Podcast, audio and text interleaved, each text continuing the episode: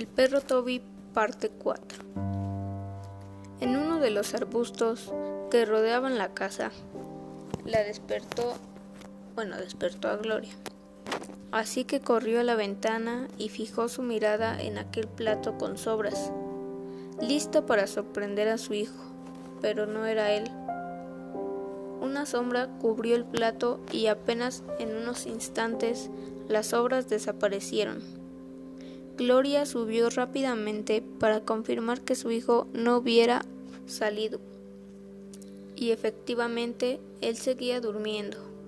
Sea lo que fuera visto, definitivamente no era Quique. Y así pasaron unas cuantas noches más y nada cambiaba.